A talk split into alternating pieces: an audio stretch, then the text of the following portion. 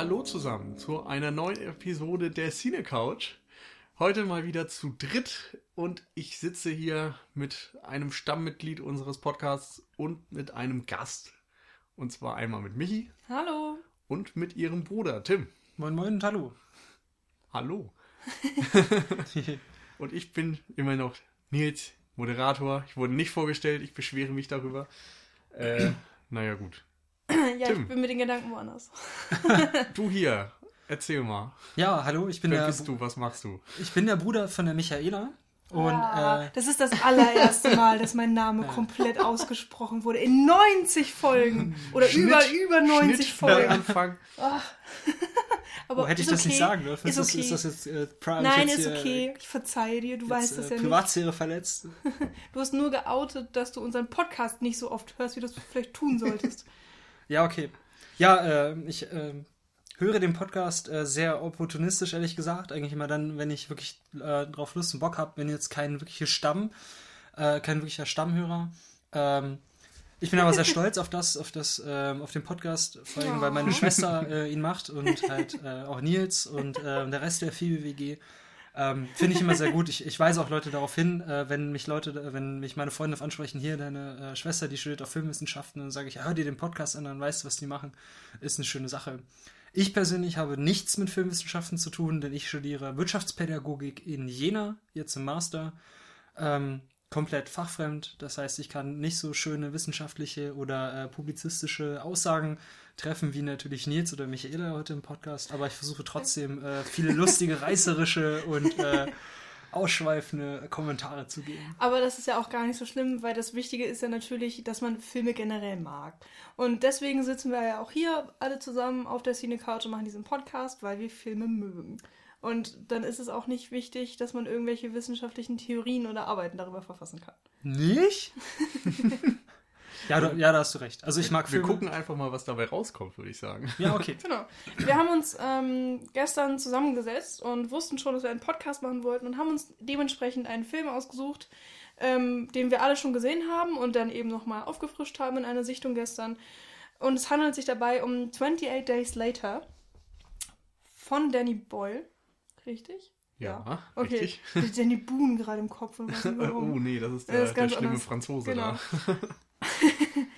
ähm, ja, genau. Wir haben den alle schon mal gesehen. Äh, ich glaube, ich ungefähr zum dritten Mal. Bei mir ist es so, dass ich den Film in meiner Jugend vor allem sehr, sehr, sehr geliebt habe und irgendwie einmal pro Jahr mindestens geschaut habe, glaube ich. Insofern bin ich, glaube ich, schon so an die zehn Sichtungen mittlerweile. Aber ich weiß es nicht. Ich zähle da nicht mit. Also bei mir war es jetzt erst das zweite Mal. Mir blieb aber der ähm, Film sehr positiv in Erinnerung. Aber ich konnte jetzt nicht nochmal wissen, okay, da passiert das und das. Ich muss, es ist auf jeden, äh, jeden Fall einer der, der besseren Filme, die ich geschaut habe. Das ist Schon mal eine Aussage. Und äh, wir haben versucht, uns zurückzuhalten und nicht viel drüber zu reden. Ähm, deswegen schauen wir doch mal, was in diesem Podcast jetzt Genau. so äh, meinungstechnisch alles zu ähm, Tage kommt. Erstmal, Danny Boyle Genau. hat, wie gesagt, Regie geführt. Den kennen wir von vielen verschiedenen Filmen eigentlich. In den 90ern hat er angefangen zum Beispiel mit Trainspotting. Dann ähm, hat er eben 28 Days Later gemacht, The Beach mit Leonardo DiCaprio.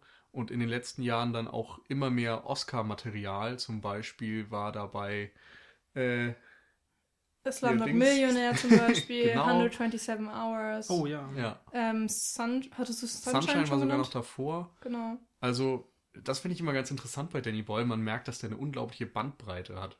Also, viele andere machen ja dann ein Genre, decken irgendwas Bestimmtes ab. Und bei ihm ist es so, er hat irgendwie Komödien gemacht, er hat Horrorfilme gemacht, Sozialdramen, Science Fiction und ja, fühlt sich irgendwie in vielen Genres zu Hause. Und das fand ich immer sehr spannend.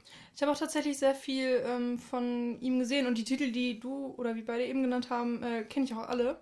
Tatsächlich. Wie ist Mhm. das bei euch? Ja, ich habe natürlich, ähm, wenn ich als äh, Filmpöbel, wie ich mich gerne benenne, äh, ins Kino gehe und einen Film gucke, dann habe ich natürlich jetzt nicht sofort den Regisseur im Kopf. Hab aber, ähm, mir sind die Namen ein Begriff, äh, 170, ähm, 27. 127 127 aus, habe ich selber gesehen. Fand ich sehr gut, würde ich jetzt nicht mit ihm in Verbindung bringen, weil das ja eigentlich Ja. Ähm, ja. Das ist, glaube ich, auch dann wieder das Problem bei solchen Regisseuren, die so viel machen. Da erkennst du nicht, wie jetzt bei einem Tarantino oder sofort, das ist ein Tarantino-Film. Ja. Also Danny Boyle-Filme haben zwar auch, glaube ich, gewisse Eigenschaften, aber ja, dadurch, dass sie so unterschiedlich sind, fallen die vielleicht nicht so ins Gewicht. Naja, ähm, 28 Days Later ist ja ein Vertreter der Endzeitfilme oder Zombie-Filme. Man streitet sich da immer so ein bisschen, weil er ja die Zombies modernisiert hat. Da werden wir auf jeden Fall noch drüber sprechen. Ähm, vielleicht frage ich erstmal Michi nach der Handlung. Hallo? Ja, kann Handlung? ich sehr gerne, äh, sehr gerne machen. Ähm, ja, genau, du hast ja schon gesagt, es ist so eine Art Zombie-Film. Und äh, wir folgen ähm, bei, während des Films dem Charakter Jim, gespielt von äh, Killian Murphy. Killian oder Cillian? Nee, ich glaube tatsächlich Killian. Ja, ich glaube auch Killian. Also viele sagen Cillian, aber das ist ja Wir irgendwie so streiten ein- uns auch bei jedem Podcast neu so. darum, wie man ihn ausspricht. Und ich habe es noch nie irgendwo mal gelesen, tatsächlich. Deswegen Ja, ich habe irgendwo im Bonusmaterial von irgendwelchen Filmen, glaube ich, schon mal gehört. Ah, okay. Ja, gut, dann vertraue ich jetzt darauf. Also, äh, Killian Murphy, beziehungsweise eben Jim, wacht eines Tages in einem Krankenhaus auf. Er ist äh, frisch von einer OP, hat er sich erholt und ist komplett alleine und weiß nicht warum. Dann geht er eben in diesem Krankenhaus herum, ähm, sucht nach Hinweisen, findet keinen einzigen Menschen und so ist es eben auch in komplett London. Ähm, niemand ist mehr da, die Stadt ist in einem Ausnahmezustand. Äh, Man sieht überall ähm, Plakat oder so, wie nennt sich das in Nachrichten, wo man Menschen sucht. Ähm, Ihr wisst, was ich meine. Ja, Das ist ein so- schwarzes Brett halt, Genau. wo das angenagelt ist, dass halt Leute verschütt gegangen sind. Genau, und äh, tatsächlich findet er kein einziges Lebenszeichen, bis er irgendwann in einer Kirche ähm, einen Priester findet, der ihm aber nicht sonderlich äh, gut gesittet äh, entgegenkommt. Wohlgesonnen. Wohlgesonnen, genau, sondern ihn angreifen möchte. Und spätestens da merkt er, dass irgendwas nicht in Ordnung ist. Und er flieht und, und findet zwei Kumpanen. Und zwar Selina und Mark, denen er sich dann kurzerhand anschließt, die ihm erzählen, was denn passiert ist. Und zwar ist eine Seuche oder eine Art Virus ausgebrochen unter den Menschen, ähm, die dazu geführt haben, dass sie innerhalb weniger Sekunden, wenn sie infiziert wurden, ähm, ja, sich in diese Art Zombies verwandelt haben. Sie sind sozusagen nur noch triebgesteuert, wutgesteuert. Sie rennen auf Nicht-Infizierte los und wollen sie sofort ähm, ja, töten oder beißen. Das ist nicht so ganz klar. Mm, Und- ja, doch, eigentlich ist Töten schon das Ding. Also ja, ähm, darüber können wir ja dann können wir auch dann noch Genau. reden, ja.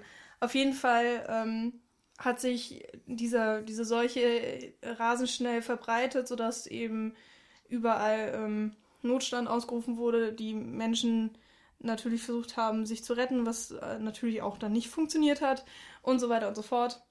Und ähm, diese drei schließen sich dann eben zusammen und wollen versuchen zu überleben und einerseits auch versuchen, eine Station zu finden, wo noch andere Menschen sind, damit man sich zusammenschließen kann und so weiter. Und ähm, auf ihrer Reise treffen sie dann noch auf andere Leute und finden letztendlich auch so eine Überlebensstation, mehr oder weniger. Jetzt greifst du ein bisschen weit vor, glaube ich. Ja, aber Also- ich dachte, ich Nee, das Problem kurz. ist, wir müssen ja zumindest noch Brandon Gleason Okay. und seine Tochter einführen, bevor wir zu der anderen Station kommen. Genau. Also, sie finden dann relativ schnell Brandon Gleason, also Frank heißt sein Charakter, und ähm, seine Tochter Hannah, gespielt von Megan Burns, die danach aber tatsächlich nie wieder geschauspielert hat.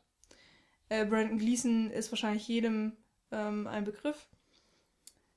Ähm, Oder zumindest, wenn man ein Bild von ihm sieht. das stimmt. Nee, also, oder wenn man halt sagt, das ist Mad Eye Moody äh, aus den Harry Potter Filmen, dann weiß eigentlich jeder, der, Genau. oh ja, das, okay. also im, Ja. im letzten Jahr hat er vor allen Dingen mit äh, Cal- Calvary ähm, große Erfolge gefeiert. Wow, weiß ich gar nicht. War das so Also erfolgreich? kritisch. Ja. Aber ansonsten, genau, also hier Brücke sehen und sterben, da kennt man ihn vielleicht noch her. Oder The Guard. Äh, The Guard, genau. Ein also diese in Schwarz. typischen irischen schwarzen Komödien. Genau. Ähm, ja, ich habe hab jetzt noch nicht alles von der Geschichte erzählt, weil ich mir auch nicht sicher bin, inwiefern wir alles erzählen wollen von dem Film. Andererseits, also er ist ja von 2002. Ja, und der ist Ähm. auch so bekannt, dass wir, glaube ich, direkt sagen können, wir spoilern. Ja, Dann wissen alle, worauf sie sich einlassen. Ich finde, er gehört schon eigentlich doch zur Zombie-Kultur mittlerweile. Also vor Und allen Dingen, Wer ihn jetzt noch nicht gesehen hat, ist auch selbst schuld. ja, dann bitte ich euch jetzt abzuschalten. Danke fürs Zuhören. äh, wir sehen uns beim nächsten Podcast. Mein Name ist Tim Ertel. Auf Wiedersehen. Okay. ah, und zwar ist es so, ähm, Mark ist dann tatsächlich schon tot, wenn sie zu Brandon Gleason, äh, also zu Frank und Hannah kommen. Naja, auf jeden Fall mh, erfahren äh, Jim und Selina dann von äh, Frank, dass, ähm, dass es ein Radiosignal gibt, ähm, also was man eben mit einem ganz normalen Radio empfangen kann, von einer ähm, Mili irgendeiner Basis, Militärbasis. Genau, eine ganz verstanden. Soldatenbasis, die quasi sagen, wir haben die Antwort auf die Seuche, kommt zu uns, geben eine Adresse an und dann machen sie sich kurzerhand auf den Weg, nehmen davor noch ein paar Lebensmittel und so weiter mit, packen ein Auto, fahren dorthin und dort angekommen finden sie erstmal nichts. Es, äh, Frank wird durch einen Unfall und eine sehr heftige Szene auch infiziert und ähm, wird von Soldaten aus dem Hinterhalt dann getötet, die in dem Moment auftauchen.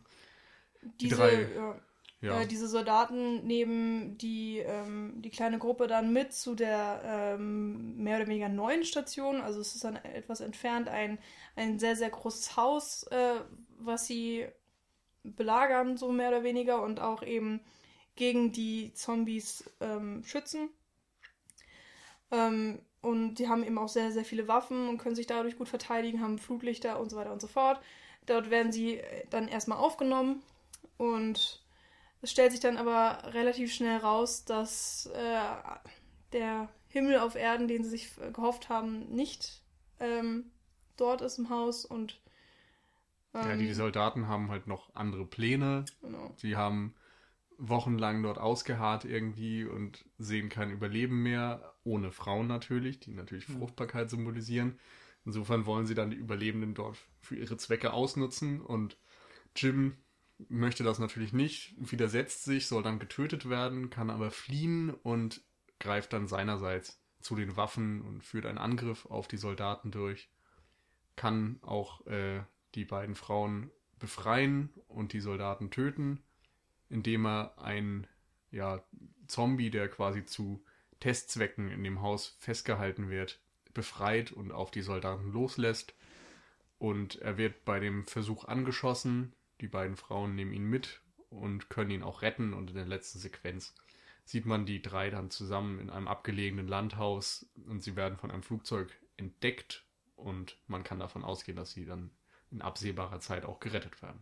Ja, genau. Das Ende bleibt da so ein bisschen, so ein bisschen offen, macht das Ganze, rundet es aber äh, schön ab, dass das Ganze dann doch so ein sehr positive, sehr positives Feeling rüberbringt. Ja, es Das ist, glaube ich, auch so, Fall. dass man nicht hundertprozentig weiß, ob die gerettet werden. Also der, der Pilot soll wohl Finnish sein und sagt auf Finnish, hey, schickt ein Flugzeug vorbei, aber der normale Zuschauer kann das dann natürlich nicht entziffern und muss dann irgendwie mit der Möglichkeit immer noch rechnen, dass Mhm. sie nicht entdeckt wurden. Obwohl das nur in der englischen Originalfassung ist, wo ich das ge gelesen Ja? habe. Ja, in, auf es ein- Deutsch äh, ist es, dass man das klar dann, äh, also das heißt nicht schickt ein Flugzeug vorbei, sondern äh, der, da heißt es äh, irgendwie, der, das hat, das Suchen hat sich gelohnt. Ah, Quasi. okay.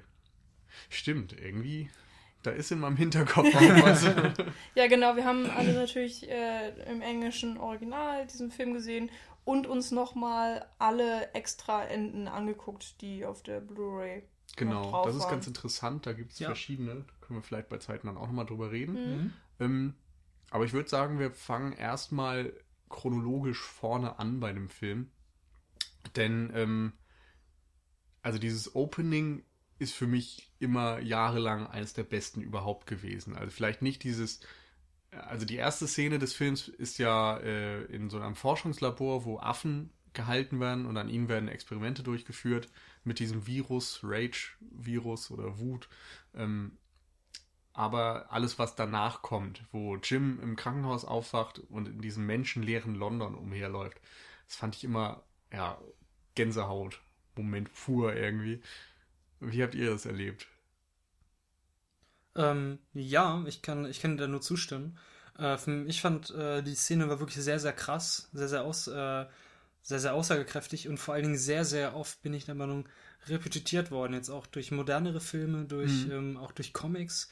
Ähm, Beispielsweise äh, ist diese Szene sehr prägnant, wie er in seinem Kittel quasi das erste Mal diese Labortüren bzw. die, die Krankenhaustüren öffnet.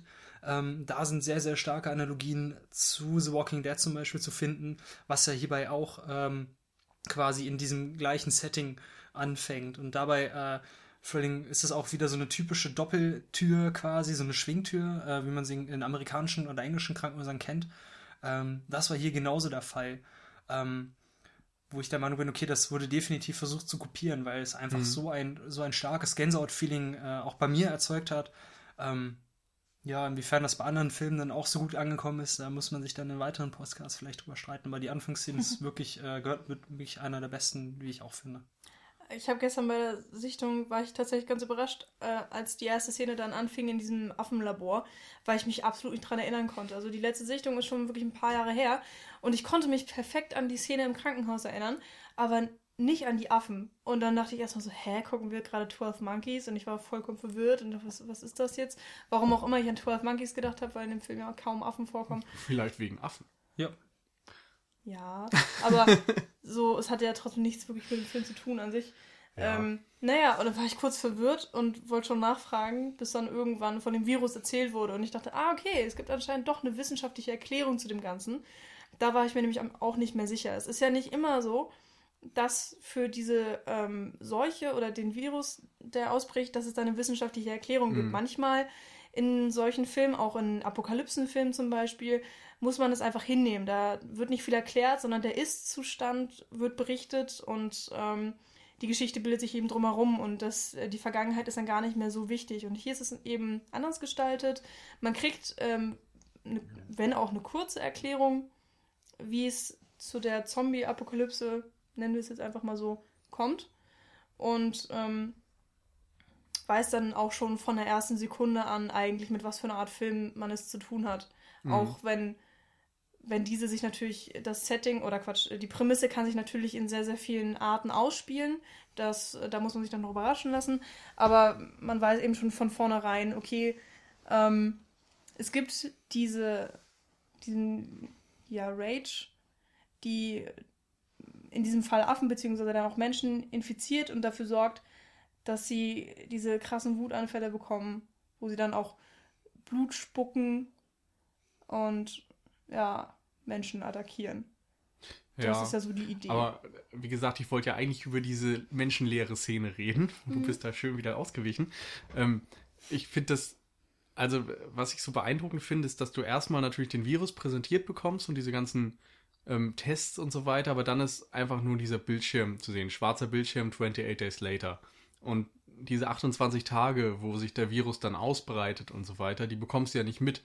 Insofern ist es ja eine Ellipse rein formal, aber es ist, ähm, also in, in vielen Zombie-Filmen, wenn wir jetzt an, weiß ich nicht, Night of the Living Dead und so weiter, also die, die Dead-Filme quasi von Romero denken, da haben wir den ersten Film, der genau zum Ausbruch dieser Seuche spielt und dann zeigt, wie sich die Menschen erstmals verbarrikadieren und so weiter. Dann haben wir Dawn of the Dead, der das ein bisschen weiterführt und schon, ich weiß nicht, nach ein, zwei Wochen vielleicht spielt wo die Menschen schon wissen, was dort passiert und vor sich geht und darauf reagieren können, aber immer noch keine Lösung gefunden haben. Und bei Day of the Dead ist es dann so, dass, oder auch bei den späteren, neueren Filmen, die so in den letzten 15 Jahren entstanden sind, da ist es so, dass wir dann noch mehr ähm, vergangene Zeit haben und die Menschen schon wieder versuchen, sich mit dieser neuen Situation der Zombie-Apokalypse anzupassen und neue Städte zu bauen oder neue, ja, Forts zu bauen oder was auch immer und sich irgendwo zu verschanzen. Und bei 28 Days Later fällt das einfach erstmal weg und wir sehen ja die Szenerie aus der per äh, Perspektive von einem, der überhaupt nicht mitbekommen hat, was dort passiert. Und ich finde, das ist nochmal ein viel heftigerer Einstieg, weil wir einfach genauso wie er nicht verstehen können, wie London so leer sein kann. Also man hat irgendwie so Bilder im Kopf von dieser Großstadt und so weiter und man hat sie noch nie so gesehen wie in diesem Film. Ja, ich finde es auch immer sehr lustig, wenn, ähm, also ich war schon in London und du erkennst in jeder Einstellung, was das ist. Und es sind größtenteils ja die Hauptmerkmale von London, die genommen werden. Und insofern, also nicht karikiert, aber umgekehrt werden, weil einfach nichts los ist. Im London Eye zum Beispiel, ähm, was ja immer voll ist. Es Mhm. gibt, wenn es ähm, geöffnet ist, gibt es ja keinen Tag, wo das London Eye nicht tausende von Besuchern hat. Und hier sieht man mehrere Einstellungen, wo das London Eye sich nicht bewegt und menschenleer ist. Genauso ähm, der vor dem Big Ben stehen normalerweise tausend Leute und Ja. fotografieren den Big Ben. Und hier sind, sind die Straßen menschenleer. Genau, und die du Brücke denkst, ist voll mit Autos Genau. und so weiter und, normalerweise. und es, es wirkt alles so unnormal. Vor allem, wenn man schon mal da war, dann, dann weiß man genau, wie sich die Stadt anfühlt. Und hier ähm, hat man das Gefühl, es kann eigentlich gar nicht London sein. Es, äh, Ja. es ist bestimmt ein Studio oder was weiß ich. Und Jim läuft aber dann da rum und für ihn ist es genauso unwirklich. Und er denkt Vor sich allem auch, was ich ist hier beeindruckend, los? dass du normalerweise immer den Straßenverkehr im Ohr hast. So, da sind Autos, da sind Menschen, da sind irgendwelche Fabriken oder weiß ich nicht was. Aber in 28 Days Later hörst du nur diesen äh, Song, der ein bisschen leise im Hintergrund anfängt, sich aufzubauen. Und ab und zu mal Jim, wie er nach jemandem ruft und fragt, ob jemand dort ist. Und sonst ist da absolut gar nichts. Und ich weiß nicht, das ist, finde ich, so perfekt einfach, wie dort die Szenerie eingefangen wird. Ähm, den Song möchte ich auch nochmal erwähnen. Das ist äh, von Godspeed You Black Emperor. East Hastings heißt es, glaube ich. Das ist irgendwie so ein 20-Minuten-Song, den sie ein bisschen zusammengeschnitten haben. Ich glaube, East Hastings war auch nur ein Teil davon. Und eigentlich heißt er noch anders, aber äh, ich weiß auch, dass mich das damals so umgehaut, umgehauen hat, wie sich das immer weiter aufbaut, dieses Motiv. Und letztendlich Jim dann ja auch gegen die äh, Alarmanlage von dem Auto kommt und dieses mega laute Geräusch auf einmal die Stille durchbricht und so. Ja, das stimmt, das hat das echt gut äh, aufgebaut. Also die, ähm, der Sound, der im Hintergrund läuft, der bringt diesen What the fuck? Äh, Mhm. Moment. diese Stimmung und diesen Moment und auch dieses Feeling, was auch der, der Hauptcharakter hier in dieser, also Jim in dieser, ähm, in dieser Szene hat, bringt es einfach absolut richtig gut rüber, dass man ähm, normal, also dass man sich gar nicht auf den Film einlassen muss, sondern er fängt einen wirklich sofort und äh, also man, man nimmt es in dem Film sofort ab und man weiß auch hier, was dann quasi Sache ist. Hm. Hm. Ähm, können wir vielleicht ein bisschen auf die Entstehungsgeschichte eingehen, weil da gibt es ja auch einige Geschichten dazu, wie der Film gedreht wurde und wie die es überhaupt geschafft haben, dass London so menschenleer ist ähm, und dass sie so viele Straßen sperren konnten und so weiter. Und weil der Film hat jetzt ja nicht so das allergrößte Budget gehabt. Also ich weiß nicht, wie viele Millionen er zur Verfügung hatte, aber ähm, naja, The Walking Dead hatte wahrscheinlich mehr. Hm, Ja, kann man halt auch gar nicht vergleichen, weil es irgendwie Serie und Film ist. aber- Ja, natürlich ist äh, schwer zu sagen. Aber ähm, da muss man schon sagen, dass der Film mit seinen Mitteln äh, einiges geleistet hat, wirklich. Und da tolle Bilder auch entstanden sind. Ähm, 8 Millionen, das ist echt nicht viel. Hm. Vor allen Dingen, wenn man bedenkt, wie viel denn. Ja. Nee, ja hat, 8 Millionen sind wirklich nicht viel. vorhin hat er am Eröffnungswochenende hat er 35.000 eingespielt. In Hongkong. Hongkong. Ja, okay. Also, das, ist, das sind immer ja. komische Zahlen. Die wunderbaren IMDb-Statistiken. Ja, äh, Ja, also Okay. der Film war schon wirklich erfolgreich, muss man mal sagen. Ähm, auch, ähm, da hat er auch Nachfolge bekommen, auf die werden wir auch noch eingehen und ähm, hat sich schon zu seinem Platz erarbeitet.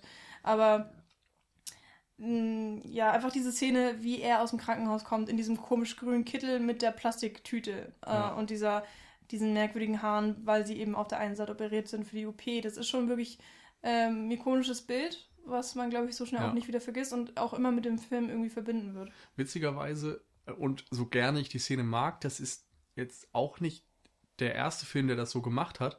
Ähm, und zwar gibt es neu einen neuseeländischen Science-Fiction-Film, The Quiet Earth, aus den 80ern. Ich weiß nicht, ob ja, ja, Ich glaub, doch. Also der, der wurde eben gerade jetzt auch nochmal in Zusammenhang mit 28 Days Later so ein bisschen bekannter. Ähm, denn dort ist es auch so, ich weiß nicht mehr genau die Hintergründe, warum das dort passiert, aber dort ist auch auf einmal ein Mann Schlag auf Schlag der einzige Mensch der Welt. Und alle anderen sind irgendwie weg und er weiß nicht wo und stimmt. er lebt dann auch erstmal die erste Hälfte des Films, glaube ich, oder so komplett alleine in dieser Welt und weiß überhaupt nicht, was los ist. Und die Einstellung von Jim, der nackt im Krankenhaus liegt, das ist sogar eins zu eins aus Quiet Earth übernommen, so als Hommage quasi. Hm. Ja, schade, ich kenne den Film jetzt leider Ich nicht. kenne ihn. Hm. Also ich habe den auch jahrelang nicht gesehen. Ich denke jedes Mal, wenn ich 28 Days Later sehe, ah, ich müsste ich mir mal wieder angucken. Aber ja, den kriegt man auch ja nicht so häufig zu sehen. Mhm. Naja. Ähm, ja, vielleicht mal zur zu diesem Rage-Virus überhaupt. Wir haben ja schon ein bisschen drüber geredet, wie der funktioniert, dass eben die Leute sofort, wenn sie ins, infiziert werden, und zwar durch äh, das Blut, durch fremdes Blut, das irgendwie, weiß ich nicht, in, in Augen oder sonst wie. Ja, in, halt die, die Schleimhäute quasi. Ja, ich glaube, Ja. ich habe irgendwie gelesen, dass sie sich am Ebola-Virus Ja, orientiert genau. haben, an der Übertragung quasi. Ähm, ja, und wenn sie infiziert sind, werden sie so aggressiv innerhalb von Sekunden, dass sie andere Menschen einfach wahllos angreifen und irgendwie versuchen zu verletzen und zu töten. Ähm, wie, ja, was soll ich sagen? Äh, ich finde das total interessant erstmal, dass, wie Michi auch gesagt hat, sofort diese Ursache der Apokalypse offengelegt wird. Also bei Dawn of the Dead und Konsorten ist es ja so, dass ein bisschen darüber spekuliert wird. Man sagt mal, es waren Atombombentests oder die Toten kommen auf äh, die Erde, weil in der Hölle kein Platz mehr ist und so weiter. Dieses legendäre Zitat.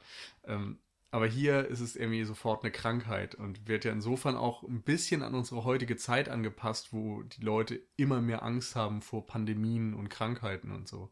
Hm, Ja, das stimmt. Also die Analogie ist hierbei äh, stark eigentlich unverkennbar. Vor allen Dingen ist es quasi so eine Mischung aus Tollwut, also deswegen Mhm, auch der Name stimmt. Rage oder Wut und halt auch Ebola. Und das kann man eigentlich, hat äh, eigentlich eine sehr, sehr aktuelle Brisanz, vor allem wenn man sich halt, ähm, ähm, halt die Ebola-Epidemie anguckt, die ja letztes Jahr und Anfang des Jahres ähm, und eigentlich jetzt auch wieder Thema werden, ähm, findet man doch da sehr, sehr viele, ähm, ja, ja, Gleich, Gleichheiten bzw. Analogien, ich will das Wort nicht inflationär verwenden, äh, zum, Ähnlichkeit. Ähnlichkeiten zum, zum Film wieder.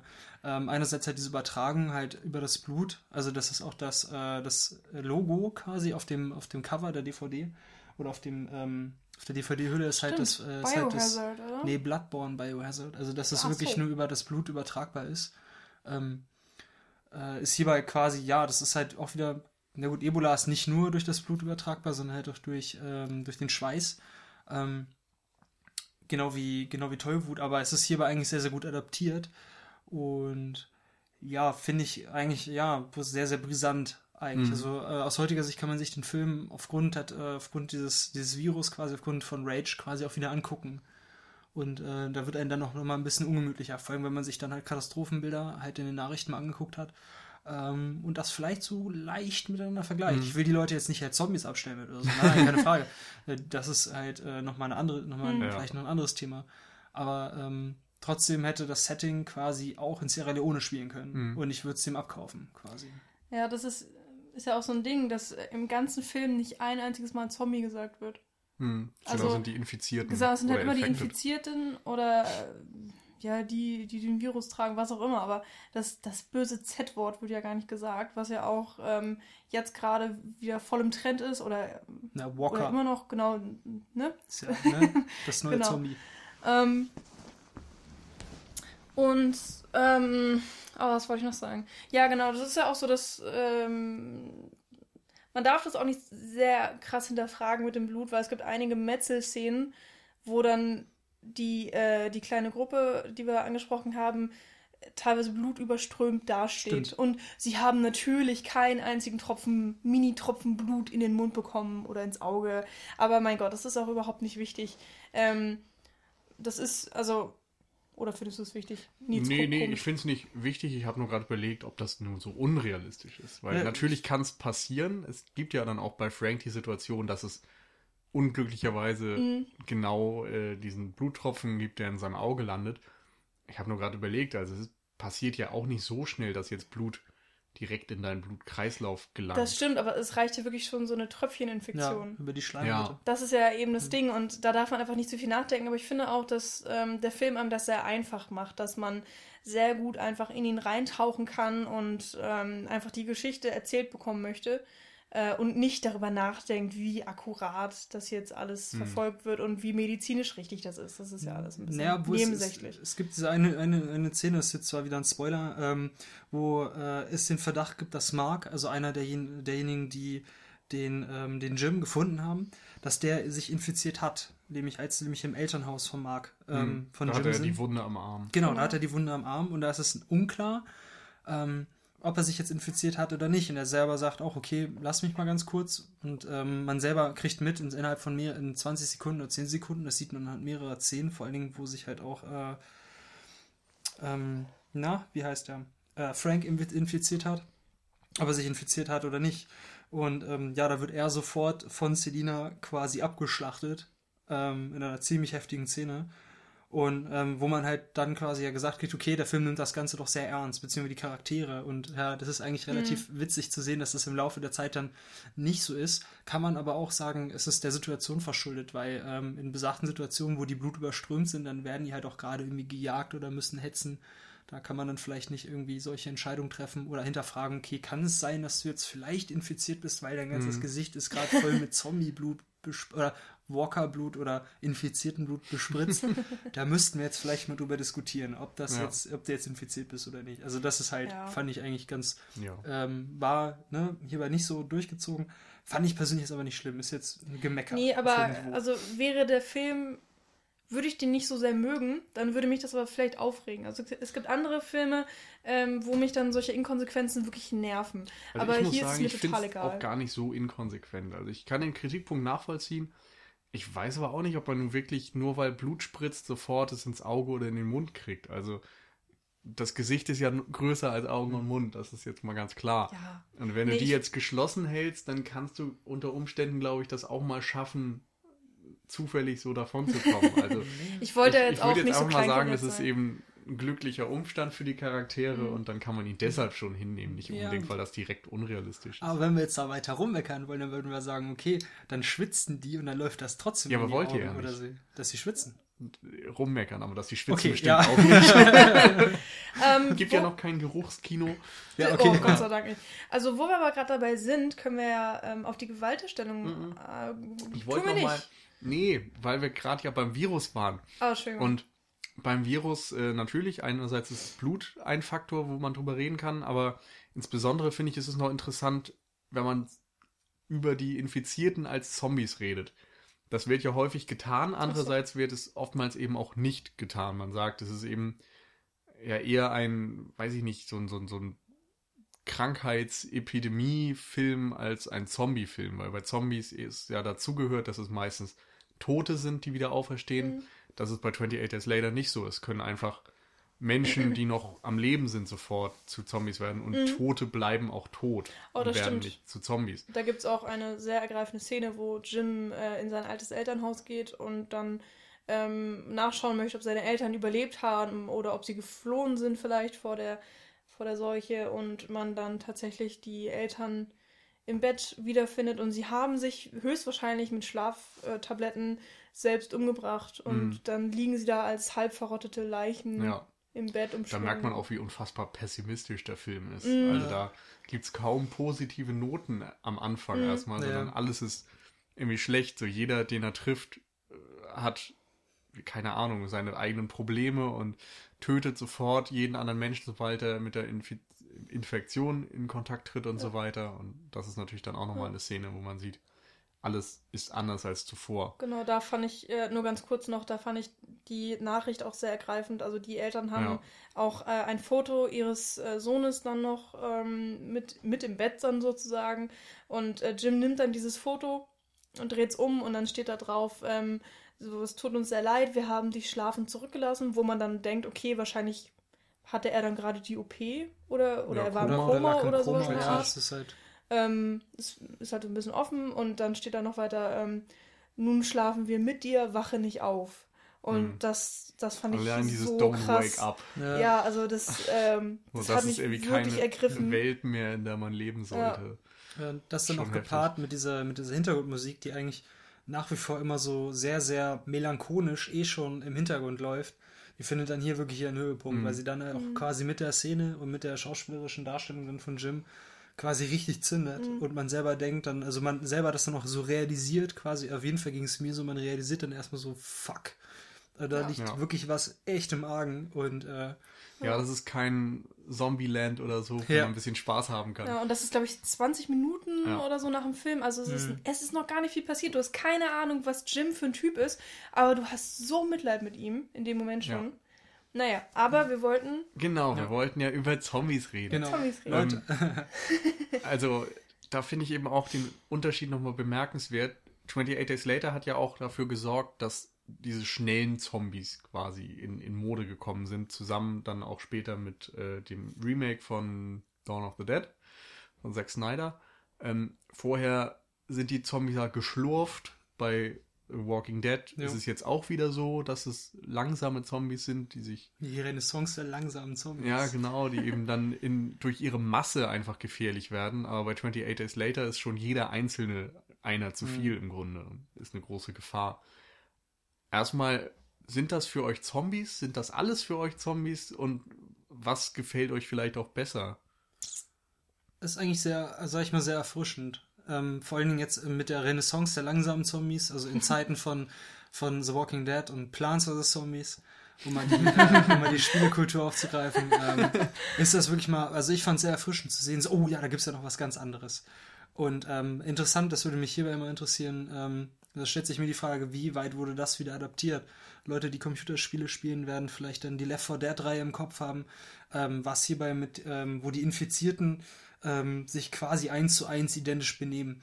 Im Film wird an einigen Stellen klar, okay, man darf keine lauten Geräusche machen oder am besten gar keine lauten Geräusche oder am besten noch kein Licht oder am besten stellt euch einfach tot. Und selbst dann kriegen einen die Zombies noch irgendwie zu sehen. Und wenn das, wenn nicht einer gesehen hat, hatte ich pauschal irgendwie jeder gesehen, weil dann natürlich auf einmal diese, dieser Run auf diese Menschen dann quasi Ja. losgeht. Und ähm, das ist, ähm, finde ich, äh, finde ich sehr, sehr gut äh, hierbei umgesetzt quasi.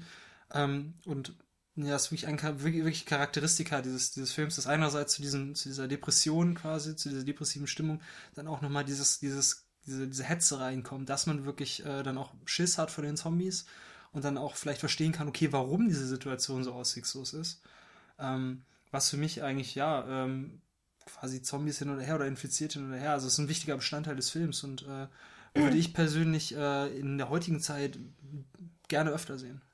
Also, wenn man mich fragt, wovor hätte ich mehr Angst? Vor tausend langsamen Zombies oder drei schnellen? Dann sind es die drei schnellen, auf jeden Fall. ähm, vor allen Dingen, wenn man dann jetzt auch nicht unbedingt die sportlichste Person ist, du hast einfach sofort verschissen. So, und äh, selbst wenn du dann noch gut mit Waffen ausgerüstet bist, du musst einfach wissen, wie du die anwendest. Es reicht nicht einfach, jemandem ähm, mit einem Baseballschläger einen auf den Kopf zu geben. Diese Rage-Zombies, die greifen dann ja immer noch an und immer noch und immer noch. Und die, die hören ja erst auf, wenn sie wirklich zu breit zermatscht sind. Und ähm, ich habe das Gefühl, bei diesen ähm, langsamen Zombies ähm, ist es eine ganz andere Kampfstrategie, die man da anwendet. Und ich, ich persönlich habe dann einfach viel, viel mehr Angst vor diesen richtig schnellen, Hm. ähm, krass gefährlichen, oder also für mich krass gefährlichen Typen.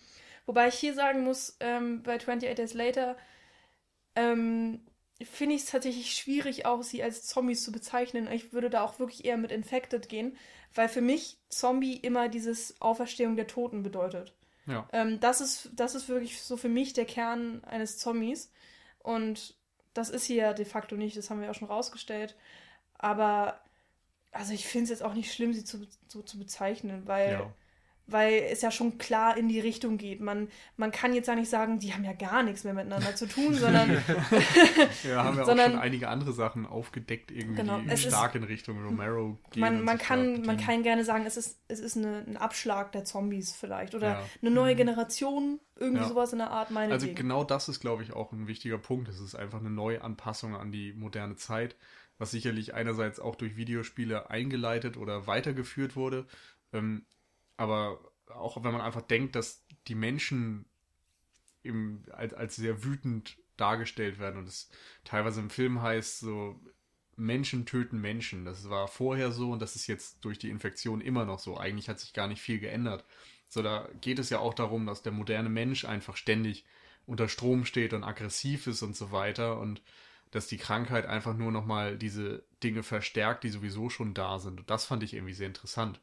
Und bei Dawn of the Dead ist es natürlich auch so, dass Dinge im Zombie sind, die vorher schon im Menschen drin waren, zum Beispiel Konsumlust und darum geht man gerne ins Einkaufszentrum und so. ähm, aber es ist, finde ich, doch eine interessante Idee, nochmal diesen Aspekt ein bisschen mehr voranzustellen und das auch nochmal an, als Kritik an der Menschheit oder an der Gesellschaft ja, hervorzubringen. Aber gleichzeitig mag ich auch die langsamen Zombies. Also es kommt irgendwie immer darauf an, was man damit anfängt. Mhm. Ich finde zum Beispiel das Dawn of the Dead Remake weitaus schlechter als das Original. Mhm. Obwohl da schnelle Zombies drin sind, die ich dann in 28 Days Later wieder toll finde. Aber ansonsten hast du ja gesagt, die Begrifflichkeiten sind im Grunde auch egal und dem würde ich mich auch anschließen. Man- Also man muss kann es einfach- nennen, wie man will. Ja. Man muss nur darauf achten, dass man eben quasi auf derselben Seite ist, wenn man sich drüber Ja, unterhält. man muss halt auch einfach wissen, wie man, was man mit seinen Zombies anstellt, also wie man sie inszeniert, welche, was für Szenen dadurch entstehen, weil, Genau. ähm, weil, wie ich eben meinte, es gibt eben verschiedene Strategien und du kannst mit langsamen Zombies genauso grauenhafte, äh, spannende Szenen äh, erstellen, wie eben mit diesen schnellen Zombies. Genauso Ja. gut kannst du auch äh, schlechte Szenen erstellen. Ich möchte hier mal kurz, ähm, ich habe mich mit Nils darüber gestern nochmal drüber unterhalten, ähm, wo halt auch schnelle Zombies, Schrägstrich Infizierte, ähm, ähm, ja, dargestellt werden. Das ist in dem Film I Am Legend. Oh ja. Ähm, wo halt quasi auch, also ob man da, das ist, da würde ich sogar so weit gehen, dass ich sage, das sind keine Zombies mehr, sondern irgendwelche komischen, schemartigen Dinge. Die sind ja vor allen Dingen nochmal sonnenlichtempfindlich und Ja, kommen ja. tatsächlich ausnahmslos nachts raus. Mhm. Ja, das Die ist dann, sind ja auch so ein bisschen, also aufgrund der Buchvorlage oder Romanvorlage sind das ursprünglich, glaube ich, mal Vampire gewesen im Roman. Im Film ist es Hm. halt Ja, stimmt. irgend so was Merkwürdiges. Da, ja, keine Ja. Ahnung.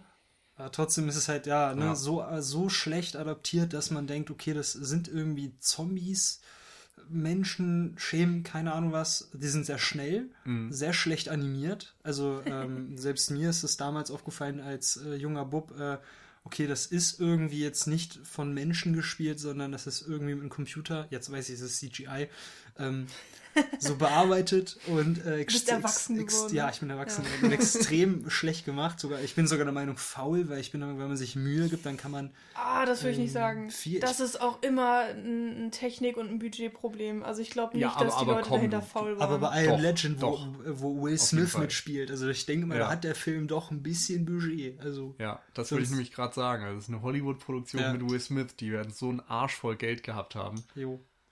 Und allein die Und Erwartung, Wenn die du man dann hat auch siehst, diese, wie, äh, wie gut teilweise eben billige Zombies aussehen, die Ja. irgendwie, oder guck den Zombie Walk an, wo Leute einfach aus Spaß mal in der Straße als Zombies Mhm. ja, ich Das weiß ja, so was ihr aus. meint, aber ich möchte Und du nicht. wirst nie einen CGI-Zombie Ja. Schon finden, mal, der äh, annähernd so gut aussieht. schon mal ein, äh, ein Konzert von Rob Zombie gesehen? Großartig.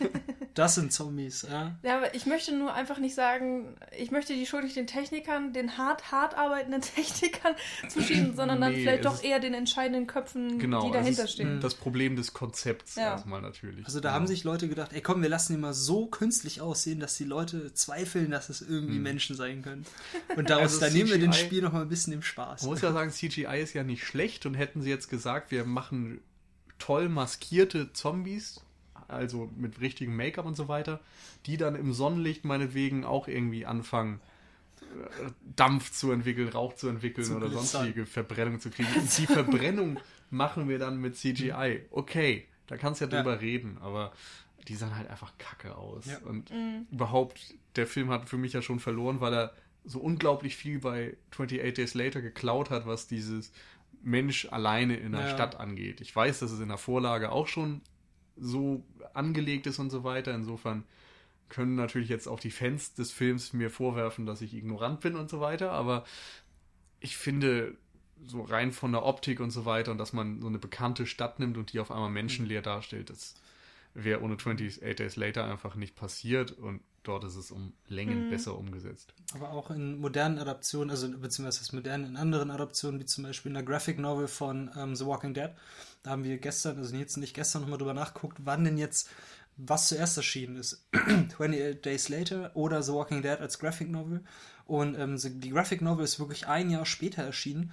Und ähm, im Film gibt es ähm, viele, viele Parallelen, bin ich der Meinung. Also beziehungsweise im Buch viele Parallelen zum Film beispielsweise, wo der Hauptcharakter ähm, beziehungsweise die Charaktere dann in einer Kolonne aus London herausfahren, auf einer doppelspurigen äh, Landstraße quasi. Und das findet man vor allen Dingen ähm, in der Graphic Novel wieder, das weiß ich, weil ich sie selber gelesen habe, und vor allen Dingen auch in der Serie. Mhm. Ganz stark. Stimmt. Obwohl das ja da nicht London, sondern Amerika ist. Genau, Ja. aber, aber, ich, aber der, der ähm, quasi die Einstellung, die Kameraeinstellung und auch wie es gezeichnet wurde, ist exakt die gleiche. Kommen wir jetzt aber äh, von schlechten Zombie-Szenen und irgendwelchen Adaptionen zu richtig guten, krassen Zombie-Szenen. Und äh, da greife ich jetzt einfach im Film mal ein bisschen nach vorne und möchte über die Tunnelszene reden. Und zwar befinden sich äh, Frank, Selina, Jim und Hannah gerade in diesem Londoner Taxi, vollgepackt mit Essen, auf dem Weg zur Barrikade 42 oder wie auch immer die heißt. Ähm, und sind frohen Mutes eigentlich, kommen ganz gut voran, bis dann auf einmal ein, ähm, ein Tunnel, ja, ein Autobahntunnel vor ihnen auftaucht. Und das, weil es eben die schnellste Route ist, ähm, wollen sie diesen durchqueren. Und das klappt auch einigermaßen gut. Ähm, bis sie vor einem großen Autohaufen kommen, der dann einfach knallhart überfahren wird Ja. oder, oder drüber gefahren wird und das führt dann zu einer, ähm, einem Platten. Und sie müssen dann in diesem Tunnel, äh, der wohlgemerkt auch nicht mehr mit ähm, Elektrizität gespeist wird, also es ist eigentlich fast stockduster da drin, mh, müssen sie diesen Platten wechseln. Und ähm, nach kurzer Zeit hören sie irgendwelche Geräusche und irgendwas trappeln. Und es ist relativ undeutlich und natürlich der Tunnel verzerrt ja auch einiges. Und dann merken sie, dass eine riesige Schar Ratten auf sie zukommt. Ähm, und ja, dann auch so ein bisschen über Hannah laufen, weil die gerade auf dem Boden liegt und irgendwie den, was auch immer sie da gemacht hat. Naja, Wagenheber anheben, Ja, glaube ich. ja, so Wagenheber. oder so. Und dann merken sie aber, ähm, die Ratten sind nicht das Schlimmste, was in diesem Tunnel auf sie wartet, Ja, die sondern fliehen. die Ratten fliehen vor ein paar Infizierten oder ein paar sehr vielen sogar, Ja. die natürlich äh, den Lärm mitgekriegt haben und nun ja auf das äh, Taxi zustürmen. Und wie diese ganze Szene aufgebaut ist und auch ähm, wie vor allen Dingen mit den Schatten gearbeitet wurde, ist äh, meiner Meinung nach wirklich brillant gemacht. Und mit sehr wenig Aufwand kriegt man da unglaublich viel ähm, Gefühl Mhm. und auch auch Spannung in diese Szene rein. Diese Situation ist auch so ausweglos, weil du weißt, du kommst mit dem Auto nicht voran, du kannst nicht fliehen, weil du mitten im Tunnel bist und sie, die, diese Typen kommen. Also du musst dich irgendwie auf die Aufgabe des Reifenwechsels konzentrieren und das irgendwie schaffen und ansonsten bist du dran. Und das sorgt einfach schon für unheimliche Spannung. So, Genau. Ja, vor allem, weil das, äh, das äh, ganze Reifenwechsel quasi von dem kleinen Mädchen abhängt. ja. Was, was ich hierbei auch ein bisschen merkwürdig fand. Das hat es für mich ein bisschen kaputt gemacht. Klar war die Szene super spannend und hat, das, hat ihren Zweck auch super erfüllt, aber trotzdem war ich im Nachhinein dann gedacht, so als die ganze Szene natürlich glimpflich ausgeht, ne, Spoiler vorweg, sie schaffen es natürlich, ähm, alles ist wunderbar, der Reifen wurde gewechselt und es ist keiner umgekommen. Aber trotzdem habe ich mir gedacht, warum musste das kleine Mädchen unbedingt jetzt den Reifen wechseln?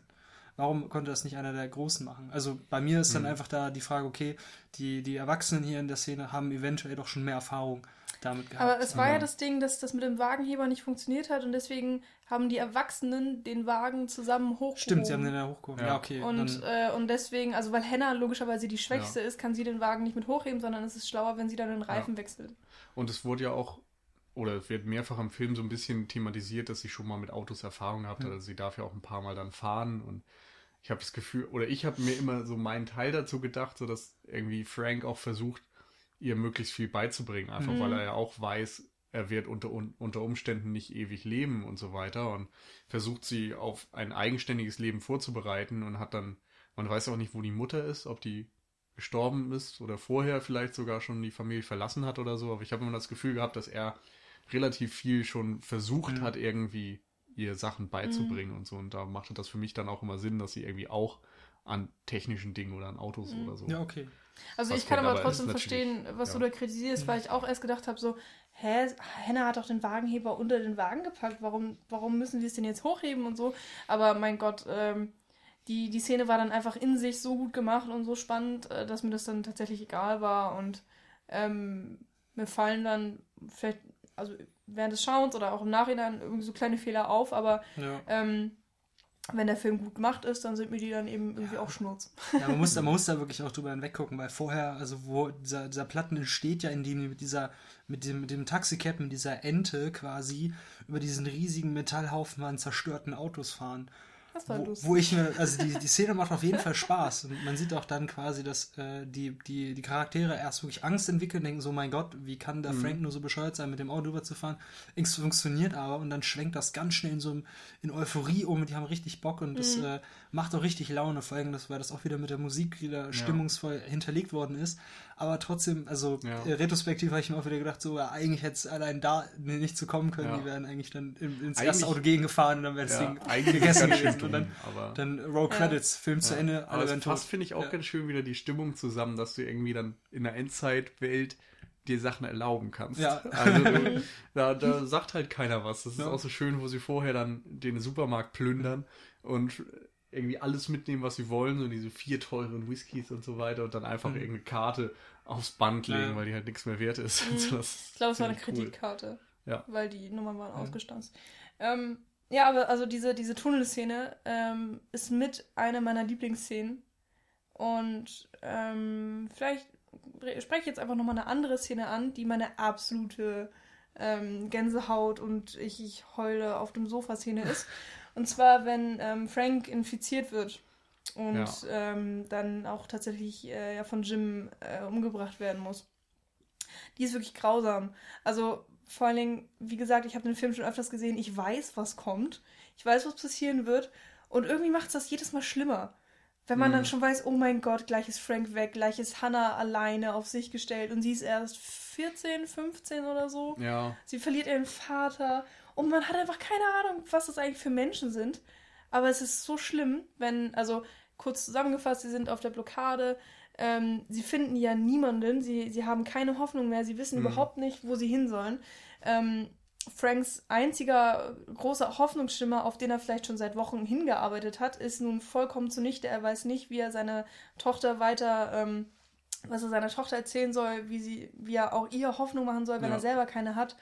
Und alles kommt in dieser Szene eben zusammen.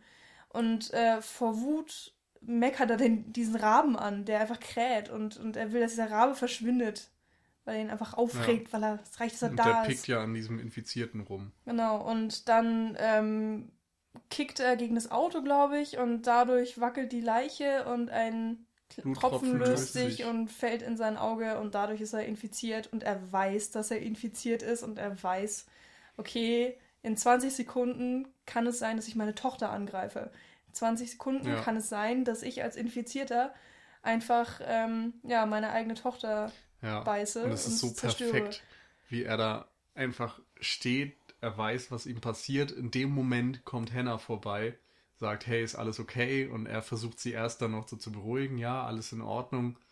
So sagt ihr, dass er sie liebt und so weiter und sie will näher kommen, was ist denn los mit dir und so. Und in dem Moment sagt er schon, bleib weg von mir, bleib Mhm. weg. Und Ja. äh, stößt sie von sich, sie versteht gar nicht, was los ist und kurz darauf Mhm. beginnt da die Verwandlung, die auch so unfassbar gut gespielt ist von ihm.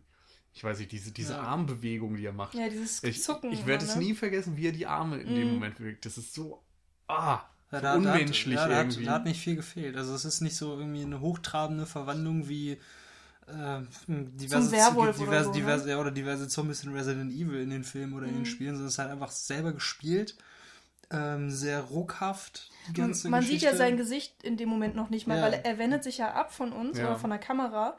Ähm, sein Gesicht ist nicht zu sehen, aber eben, was du meintest, wie er, wie er seinen Körper bewegt und auch seine Arme zucken, du erkennst sofort wieder, okay, das machen die anderen Infizierten in ähnlicher Weise und du weißt sofort, okay, das Ja. ist. Äh, Also auch in dieser ja. Geschwindigkeit her. Mhm. Und, Genau. äh, da. Jetzt ist alles vorbei und das sieht dann Selina auch. Äh, sie erkennt die Situation und sie, sie ja, muss Jim fast schon überreden, dass er das Nötige tut und er macht es dann. Nee, er macht es nicht die Soldaten, aber okay, Jim Hm. wäre bereit oder ist bereit, ihn umzubringen. ja, weiß man gar nicht. Also er steht da eben schon sehr, weiß Ja, nicht, deplatziert erstarrt. und äh, Also er, er kann mit der Situation eigentlich nicht umgehen und Ja. wirkt überfordert. Und das finde ich ist auch ein ganz interessanter Punkt, wenn man sich so Jims Wandlung anguckt. Denn Mhm. seine erste Begegnung mit den Infizierten ist irgendwie dieser Priester, den er dann mit seiner Einkaufstüte und den Cola-Dosen oder so schlägt und dann das sofort bereut und sagt so, oh Gott, das hätte ich gar nicht tun Mhm. dürfen und so. Und dann läuft er weg, ohne den getötet zu haben. Und irgendwann später, als sie mit dem Auto fliehen und findet er irgendwo einen Jungen, der infiziert ist und ihn angreifen will. Und den tötet er dann. Das ist der erste und einzige bis zu dem Zeitpunkt, den er tötet. Und das beschäftigt ihn auch. Er hat Albträume und so weiter und schafft es eben auch nicht, Frank zu töten. Und da merkt man erstmal, dass er eigentlich gar nicht in der Lage ist, mit dieser Situation umzugehen und andere Menschen zu töten, selbst wenn sie eine Gefahr für ihn darstellen. Und erst gegen Ende, wenn er dann auf die Soldaten trifft, wird er dann, ja, der Lage Herr quasi. Mhm. Ich hatte aber das Gefühl, dass er ähm, kurz bevor Frank äh, quasi erschossen wurde von den Soldaten, da hatte er ja auch diese, schon diese Baseballkeule in der Hand und hat so Mhm. diese, hat schon gezuckt und hat gesagt, okay, jetzt, jetzt muss ich ran. Ähm, und dann wird er aber erschossen, quasi. Ja. Ähm, Also er war schon bereit, aber Genau. ist, man sieht trotzdem die Hemmungen. Ja, klar. sagen. Es ist ja auch schön ausgespielt. Also es wird einfach offen gelassen. Man kann jetzt, äh, je nachdem, wie man seine Figur interpretiert, sagen, okay, ich bin der Meinung, er hätte zugeschlagen, er hätte Frank Ja. auch wirklich umgebracht. Oder man sagt, nee, er hätte es wahrscheinlich gar nicht geschafft und vielleicht hätte Kommt ja so noch an. umbringen müssen. Aber wir können ja vielleicht mal bei dieser Rollen-, äh, Figurentwicklung bleiben, weil man vor allen Dingen am Ende des Films ja dann wirklich diesen ähm, fast schon psychopathischen Charakter irgendwie sieht. Und ähm, äh, das, ja, es gibt ja diese große Szene dann am Ende, wenn ähm, Jim versucht, äh, Selina und Hannah zu retten oder eben von den Mhm. Soldaten zu befreien und eben das ganze Haus ähm, verrückt spielt, mehr oder weniger, Ja. weil Jim auf der Flucht ist Mhm. und ähm, er dann alle nacheinander eigentlich umbringt, beziehungsweise eben dieser freigelassene Infizierte wird, ähm, bringt dann ja auch viele um, infiziert andere. Und es ist ja diese, diese Schneeballreaktion eigentlich, die dann Jim lostritt. Einmal ganz kurz an der Stelle fand ich noch sehr schön, dass da Day of the Dead so deutlich aufgegriffen wird. Mit diesem angeketteten Infizierten. Hm. Ja, stimmt. Man kennt ja Bub vielleicht aus Day of the Dead, wenn man den Film gesehen hat. Ähm, und ja, hat mir sehr gefallen. Das Oder überhaupt, dass man so diese Soldatenbasis hat, die dann zur Gefahr wird. Ja. Was auch wiederum in der modernen Adaption wieder aufgegriffen wird. Also in, in The Walking Dead findet man das auf jeden Fall auch wieder. Mhm. Hm. Es ist ja auch äh, ein ganz gern gesehenes Motiv, dass man erstmal diese Rückzugsstation hat und man denkt, okay, jetzt ist alles gut, wir haben Ja. wieder unsere Und dann Grundbedürfnisse sind gedeckt. sich der Mensch als die eigentliche Gefahr. Genau, und dann wendet, ja, dann wendet sich alles gegen sich und das ist ja hier auch bis zur Spitze getrieben, wenn dann äh, die eigentlichen Retter dann auch Mhm. alle abgemurkst werden und Jim ja auch keine Grenzen mehr kennt. Also er tötet ja dann auch selbst und ähm, nicht unbedingt im Affekt, sondern eher schon gezielt. Ja. Und vor allem äh, ist da die Inszenierung wieder sehr interessant, denn ähm, er wird ja quasi als einer der Infizierten dargestellt, wie er angreift, die Art Ja. und Weise. Er Mhm. nutzt eben auch nur seinen Körper irgendwie, er drückt dem einen Soldaten seine Daumen in die Augen und spielt völlig verrückt, das Blut überströmt und Selina bringt ihn fast um, weil sie glaubt, dass er infiziert ist. Mhm. Ähm, das ist über die Kamera, habe ich noch nachgelesen, tatsächlich so gelöst worden. Also die haben ja mit Digitalkameras gedreht, was man auch die ganze Zeit sieht, dass es irgendwie kein Filmlook ist. Ähm, und es gab da wohl einen Modus, der nicht 24 Bilder in der Sekunde aufgenommen hat, sondern viel, viel, viel, viel mehr, also ein paar tausend oder sowas. Und mit dem Modus haben sie dann aufgenommen und dann einfach ein paar Bilder zwischendurch entfernt oder so, alle paar Frames nur reingenommen. Und dadurch ist der, die Bewegungsunschärfe irgendwie anders gewesen. Und immer wenn sie Infizierte gefilmt haben während des Films, haben sie diesen Modus verwendet. Und in der Sequenz am Ende, wo Jim dann quasi der Angreifer ist, haben sie ihn auf die gleiche Weise gefilmt. Hm. Nur dass Das da eben auch nochmal so rein bildlich eine. Doppelung. Also ich hätte es echt wird. nicht sagen können. Also vielleicht Also wäre ich mir hätt- irgendwas unterbewusst Ich hätte nicht aufgefallen. sagen können, dass, also was der Unterschied ist, aber ich finde schon, man merkt, oder ich hätte sagen können, ich, ich habe immer gemerkt, dass da irgendwas anders ist, so rein Mhm. gefühlstechnisch. Na gut, man merkt auf jeden Fall, dass mit, mit ihm was anderes ist, weil diese ganze Szene, also man merkt, man merkt schon, okay, dass diese ganze Situation ziemlich fucked up ist. Also andererseits ähm, ist hierbei auch, na, er nimmt quasi diese Stimmung wieder auf, die er quasi von den Soldaten ja mitbekommen hat, die auch Mhm. gesagt haben, na, das war's jetzt und wir versuchen jetzt das Beste draus zu machen, weil ja, der Drops ist jetzt quasi gelutscht und so und mit dieser Scheißegal-Stimmung, mit dieser Anarchie quasi, die da dann mit denen dann diese Soldaten auch an diese Frauen ran wollen, die nimmt er dann ja quasi hier wieder auf und wendet diese dann aber zielgerichtet gegen die Soldaten und nicht gegen die Frauen, weil er dann ja in einer bestimmten Schlüsselszene, ähm, nachdem er quasi dieser, seiner eigenen Hinrichtung entflohen ist, äh, liegt er nach, nach äh, quasi nach einer kleinen Flucht im, im Gras und schaut nach oben und sieht dann ein intaktes Flugzeug. Also Mhm. was auch mit Kondensstreifen am Himmel fliegt und das ist quasi der Punkt, wo er dann selber äh, für sich dann auch ähm, einige Dialoge, die er auch in, in Gefangenschaft bei den Soldaten nochmal kurz reflektiert, wo dann gesagt wird, ja, man muss mal drüber nachdenken, wir sind auf einer Insel hier in England und ähm, es gibt keine Flüge rein oder raus zurzeit und wahrscheinlich hat man uns hier großartig in Quarantäne gesetzt. Mhm. Und ähm, mit, diesem, mit diesem Flugzeug, was man dann sieht, wird das quasi nochmal untermauert. Und was für ihn dann quasi auch ähm, hier bei dieser Schlüsselszene ist, okay, es ist nicht alles abgefuckt. Genau. Die Situation da drin ist einfach nur abgefuckt. Und man muss einfach jetzt versuchen, das Beste daraus zu machen und äh, dass wir irgendwie aus der ganzen Geschichte jetzt lebendig wieder Genau, rauskommen. die Zivilisation existiert noch Genau. irgendwo, ne? Also, Genau. Und weswegen gibt noch er- Hoffnung quasi. Weswegen es dann super ist, dass er dann sagt, okay, man, vielleicht muss ich jetzt irgendwie diese Zivilisation quasi, man muss das jetzt äh, quasi ja repräsentieren, aber um quasi das Gute zu erreichen, muss man jetzt einfach auch mal ein bisschen fucked up sein und äh, weswegen Ja. er dann ja halt auch quasi sagt, okay, ich muss diese Frauen retten, ich muss da, muss äh, quasi äh, sehen, dass sie dieser Vergewaltigung entgehen. Ähm, dafür müssen halt Leute sterben. Ja. Und dafür ist jedes Mittel recht quasi. Ja, das löst er ja auch ziemlich schlau, weil er ist eigentlich ja den Soldaten sehr unterlegen. Das sieht man vorher in den Szenen körperlich und natürlich auch von der Ausstattung her. Mhm. Aber ähm, er nutzt dann einfach die Möglichkeiten, die er hat. Also er lässt ja einmal diesen Soldaten, äh, ne, den Infizierten los und so Maynard, weiter. Und irgendwie genau. schafft er es. Also Ja. ähm, ganz am Aber Ende. eben auch, weil er so fast schon die Züge der Infektion trägt. Mhm. Dieses Adrenalin, Mhm. Ja. dieser Blutrausch und so weiter. Er wächst ja über sich hinaus, und über das, was er vorher ist. Mhm. Ja, das zeigt halt auch nochmal, wie nahe sich die beiden eigentlich sind. Ja. Man, man kann nicht sagen, die Infizierten sind komplett unmenschlich. Das, äh, das stimmt ja nur in Teilen, Ja. weil sie einfach Züge der Menschlichkeit ähm, in äußerster Form verdeutlichen. Oder Und, und beziehungsweise, weil sie ihre Menschlichkeit vielleicht sogar abgelegt haben und nur noch Instinkte und so weiter darstellen. Hm. ja, aber es ist natürlich, also ich finde, man kann da einfach sehr schön spekulieren, inwiefern Menschen das äh, äh, in sich tragen. Also Mhm. einerseits heute noch, äh, andererseits eben vor einigen Tausenden von Jahren. Und ähm, klar, das ist, man kann, ich möchte jetzt wirklich nicht sagen, dass, dass wir Menschen eigentlich in uns drin die schlimmsten Monster sind. Mhm. Aber der Film Aber- sagt zum Teil Das schon, stimmt, das also stimmt, zumindest, dass wir ja. das in uns tragen. Und ähm, irgendwie zeigt, hat der Film aber auch so ein bisschen die Aussage, dass es naturalistisch ist, dass man auch als Mensch diesen ähm, das Böse aus sich rauskehren muss, um eben auch diesen oder das eben auch diesen Überlebenstrieb zeigt. Ähm, also es ist ja nicht nur sinnlos angewandte Wut, sondern auch ähm, eben Ja, Entsch- Entschlossenheit quasi und Genau, das die halt dann kanalisiert in eine, in eine Richtung quasi. Ja.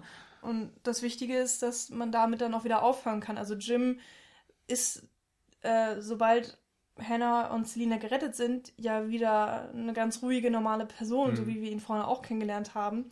Und ähm, in dem Ende, in dem er mit den beiden dann in dem Landhaus ist, ähm, hat man ja auch das Gefühl einer heiteren Familie, mehr oder weniger. Ja. Und ähm, wenn man dann denkt, okay, fünf Minuten vorher im Film war er die übelste Kampfmaschine, aber so behältst du ihn ja Hm. auch nicht im Kopf, Genau. sondern du behältst ja eigentlich den Jim im Kopf, Mhm. so wie er im Krankenhaus vorher war Das und ist- auch am Ende des Films. Das ist ja auch der Unterschied zwischen ihm und dem Infizierten. Bei ihm ist das eine ganz kurze Phase, wo er quasi das tun muss und über seine moralischen Vorstellungen hinausgehen muss. Und die Infizierten, die haben einfach keine Moral Ja. mehr. Die sind nur noch Mhm. diese Wut. Und ja, Das ist aber auch eine der, ähm, eine der wirklich guten Szenen. Also es gab zwei Szenen, die mir wirklich den Atem geraubt haben. Das war leider nicht die In Infektionsszene von Frank, obwohl die auch sehr, sehr gut war. Aber ist das, okay, ähm, ist okay. äh, das war die Szene, ähm, als dann quasi Jim anfängt, ähm, sich diesen Soldaten anzunehmen. Und das beginnt nicht zuerst im Haus, sondern an diesem, an diesem, an dieser Stellung, an dieser, ähm, an dieser Barrikade, wo die den ersten Mhm. Kontakt mit den Soldaten ähm, Mhm. hergestellt haben. Dort ähm, lässt er eine Sirene aufheulen und macht auf sie aufmerksam, wo dann die Soldaten dann schon wissen, Mist, äh, entweder da sind jetzt Zombies, aber eigentlich kann das nicht sein, weil die sind ja jetzt nicht so clever. Also muss das quasi Jim sein, fahren dorthin, um sich, äh, um die ganze Sache anzugucken. Und äh, da quasi beginnt diese Szene, die für mich richtig perfekt ins inszeniert worden ist, weil es ist eine richtig gute Action-Szene. Also es ist, äh, der, es ist, ähm, ist dargestellt, dass es halt regnet, relativ starr von oben äh, herab und ja, die quasi die Soldaten an diese, an diese Barrikade kommen und dann versuchen, also so, dann Jim suchen. Und Jim ist dann, wie gesagt, schon in diesen, in diesen Blutrausch und geht damit aber sehr, sehr clever um, stellt Mhm. aktiv Fallen und äh, nimmt sich dann quasi jeden Einzelnen an. Und das ist auch so clever, dass er denen dann halt auch die Waffen wegnimmt, die sie dann gegen die anderen selber einsetzt und so quasi diese Sache für sich selber klärt oder beziehungsweise die Situation für sich klärt und dann anhand der, der Vehikel, die die dort zurücklassen und der Waffen wieder zurückfährt. Und ähm, das kann ich so gar nicht inhaltlich wiedergeben, weil ich so geflasht war. Das muss man, also kann man sich einfach mal, könnte man sich angucken. War wirklich, also für mich eine der beiden Szenen, die mir wirklich den Atem geraubt haben, wo ich dachte, Mensch, nicht schlecht. Vor allem, weil hierbei auch nochmal quasi diese Wandlung von dem eigentlichen eher ruhigeren Jim, der in dieser ganzen, what the fuck, ähm, Situation äh, quasi sich dann so verändert hat zu dieser Kampfmaschine quasi. Ja, das stimmt. In dem Haus möchte ich auch nochmal das eine andere Stück des Soundtracks oder des Scores ansprechen, das mich total umgehauen hat. Das ist von John Murphy, dem Komponisten bei dem Film In the House in a Heartbeat heißt das. Finde ich unglaublich gut. Das wurde seither auch in jedem dritten Trailer verwendet, glaube ich, für irgendwelche Spannungsfilme. Ja. Ähm, das ist total gut. Es wurde noch geklaut in 300. Nee, Quatsch, nicht 300 hier. Kickers gewundert. ist das. Achso. In Kickers gibt es eine Szene, wo so ein ähnliches Ding drin vorkommt, was ich sehr schlimm fand. Und es ist in der Exposition von 28 Weeks Later auch mit drin. Der, die erste Szene in 28 Weeks Later, Hm. die unfassbar geil ist. Also, vielleicht können wir da noch kurz drüber sprechen, über die Fortsetzung. Nur einmal am Rande, kam ein paar Jahre später, wurde auch von Alex Garland übrigens geschrieben, genau wie 28 Days Den haben wir Later. noch gar nicht. Alex Gar genau, müssen wir noch. Alex Garland, ähm, toller, toller Autor, finde ich. Hat noch Sunshine geschrieben, Mhm. The Beach geschrieben, also auch von Danny Boyle beide. Hat ähm, das Oh. Videospiel Enslaved Odyssey to the West geschrieben, wo ähm, Andy Serkis zum Beispiel auch mit für die Animation und so weiter zuständig war, was auch ganz cool ist. Und er hat jetzt in diesem Jahr oder wird in diesem Jahr seinen ersten Film als Regisseur veröffentlichen und zwar heißt er Ex Machina, Hm. wo ich auch sehr gespannt drauf bin. Gut, im zweiten Teil hat ja dann ähm, ähm, Doyle ja auch dann, war, hat ja nicht die Regie, Regie übernommen, sondern an der Produktion damit Genau. gearbeitet, oder? Ja.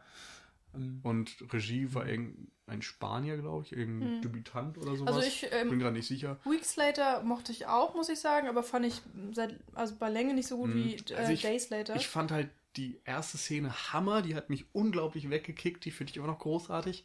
Gibt ein paar andere tolle Momente. Mhm, das stimmt, auf jeden Und ich Fall. fand auch den immer noch weitaus besser als alles andere, was so im Genre in der Zeit Ja. veröffentlicht wurde. Ähm, vor allem, weil dort eben auch wieder so politische Sachen aufgegriffen wurden. Also es spielt ja dann eben 28 Wochen nach, der, nach dem Ausbruch der Infektion. Ähm, die Zombies oder die Infizierten sind mittlerweile verhungert und man beginnt mit der Neuansiedlung der Menschen in London. Und die USA fungieren so ein bisschen als Aufsicht, so wie sie das auch beim Wiederaufbau im Irak oder in Afghanistan getan haben. Und diese ähm, ja, politische Dimension wird auch irgendwo aufgegriffen und wie viele Sachen schieflaufen, wie diese Beobachterrolle und so weiter eben nicht funktioniert und in einem Massaker auch ausartet und so weiter. Und das fand ich beim 28 Weeks Later sehr geil umgesetzt. ähm, ich habe gerade gelesen, der Direktor äh, ist äh, Juan Carlos äh, Fresnadillo. Hm. Laut IMDb. Ja. Ja, dann wird es wohl auch Als, stimmen. als Ja. Quelle. Ich habe ich hab Das- überlegt, ob mir der Name irgendwas sagt, aber irgendwie nicht. Also ich weiß jetzt wieder, dass er den Film gemacht hat, so. aber ich glaube, der hat auch sonst nicht viel Großes gehabt. Intruders 2. Also mich wundert es eigentlich, weil 28 Weeks Later soweit echt ein guter Film war. Nichts herausragendes, aber schon sehenswert irgendwo. Äh, da können wir gleich nochmal im Anschluss sagen, dass der äh, dritte Film ähm, wahrscheinlich in den nächsten Jahren noch kommt. Also ja, es gibt also dazu kann man nochmal sagen, es gab immer wieder Gerüchte, eigentlich seit der zweite produziert wurde, dass es nochmal ein 28 Months Later geben wird. Am Ende vom zweiten wird ja auch so ein bisschen vielleicht darauf hingedeutet, auf einen neuen Schauplatz oder sowas. Ja, es gab ja auch schon Ähm, Poster mit diesem Eiffelturm dann und Mhm. dem Ja? Schriftzug. Ja, ja. Okay. Also das, das war so merkwürdig, weil ich immer krass. der Meinung war, es gibt den Film schon. Auf jeden Fall gab es dann wohl, also ich habe da gestern noch ein bisschen was drüber gelesen, es gab wohl irgendwie Differenzen zwischen den Rechteinhabern an dem Film und äh, die Leute, die Zuständigen, also Danny Boyle und ähm, Alex Garland und so hatten ja auch andere Projekte und zuletzt gab es wohl wieder Gespräche und es gibt eine Idee für einen Plot und so weiter, den auch Garland und Boyle und so schon besprochen haben, auch mit dem Produzenten der beiden Filme, ich glaube McDonald heißt der oder so, egal. Ähm, Und es ist wohl im Bereich des Möglichen. Momentan ist er, glaube ich, auch im Internet gerade angekündigt für 2018, so laut IMDb, was natürlich nur so ein Platzhalter ist, aber Schauen mal mal. schauen. Wir sind ich fände es ziemlich geil auf Ich jeden auch. Fall. Ja, ich auch. Und die News jetzt, dass es wieder in der Diskussion ist, einen Nachfolger zu machen, ist auch erst einen Monat alt oder, Mhm. oder ja, ich weiß nicht, wann der Podcast rauskommt. ähm, also ich glaube 15. Januar oder so, Ja. 2015. Da schauen wir auf jeden Fall mal. da Es, kam die News raus. äh, gibt jetzt einen Punkt, den ich bei dem Film noch kurz gern besprechen würde. Mhm. Danach kommen wir vielleicht dann auch mal langsam Ja. zu den Fazits. Ja. Würde ich auch sagen. Ähm, und zwar äh, müssen wir eigentlich wirklich über die Bildqualität reden, weil, ich habe es schon gesagt, wir haben gestern die Blu-ray geguckt und es sah einfach nicht wie eine Blu-ray aus, einfach mal so gar nicht. Das war mir auch schon bewusst. Also ich- auch Ja. als ich die gekauft habe, äh, wusste ich schon, okay, ich, äh, ich kann jetzt hier kein, kein wunderschönstes ähm, ja, Bild genau, äh, erwarten, Feuerwerk. sondern es wird irgendwie alles verwaschen und unscharf und äh, und Farben sind irgendwie alle so ein bisschen komisch und ich weiß nicht genau, woran das liegt. Also wir hatten ja schon gesagt, kann es dir sagen. ja, mach das Also, sehr gern. Ähm, der Film wurde mit Digitalkameras gedreht, die damals natürlich auch schon erstmal gar nicht so gut waren wie heute. Ähm, die auch einfach, ja, nicht die Schärfe hatten und so weiter, die einen sehr monochromen Look haben, oder zumindest haben die Bilder, die jetzt im Film drin sind, das. Ähm, die Entscheidung für Digitalfilm war letztendlich, dass man natürlich viel billiger drehen konnte, dass sie innerhalb von fünf Minuten oder so irgendwo ein Set aufbauen konnten und dann sechs Kameras oder so verwenden konnten, wofür sie sonst irgendwie mit Celluloid ein paar Stunden gebraucht Mhm. hätten.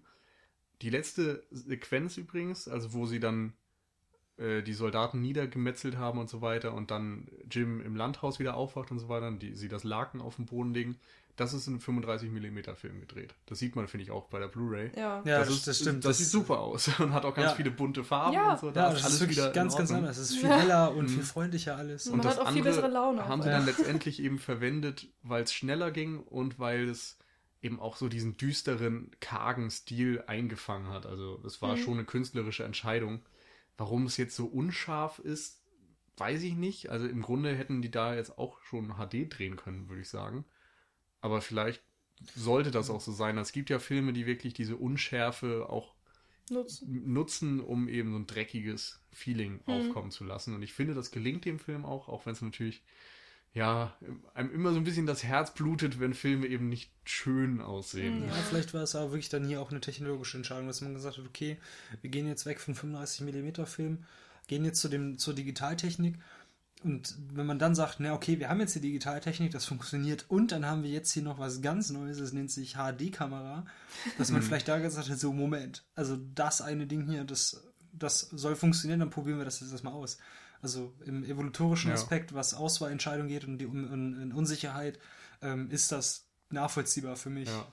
Ich Also, weiß leider auch echt gerade gar nicht, wann die ersten HD-Kameras so aufkamen. Also ich schätze, die müssten damals schon im professionellen Bereich irgendwie Hm. Na, das muss ja auch dann erstmal zu haben quasi- gewesen sein. Andererseits 8 Millionen Budget ist Ja, natürlich jetzt auch echt nicht viel. echt nicht. Insofern. Also Ja. es ist jetzt auch wirklich nichts, Und was ich dem Film Sache noch, negativ ankreide. Du hast ja auch am Anfang gesagt, so wie konnten die überhaupt in London drehen?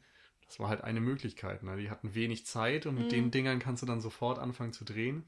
Die Ja. Sequenz auf der Autobahn, da durften sie, glaube ich, auch irgendwie eine Stunde lang ähm, die Straße sperren oder so oder den, den Verkehr Mhm. verlangsamen und haben dann anderthalb Minuten verwendbares Material am Ende gehabt, wo keine Autos drauf waren. Und das, das, so. sieht, das sieht man sogar, wenn man, äh, das habe ich nachgelesen, dass wenn man sich die Szene ganz genau ansieht, dass man vor allen Dingen dann am Stadtrand von London, ähm, dass man dann da sogar noch äh, Sirenengeflacker sieht und Okay. so. Und dass man das aber gar nicht so wahrnimmt, weil man denkt, oder vor allen Dingen, in der, ähm, wenn es darum geht, dass man in der Stadt ankommt, die dann abbrennt. Nicht Wen- London, äh, sondern Manchester. Manchester. Manchester, genau.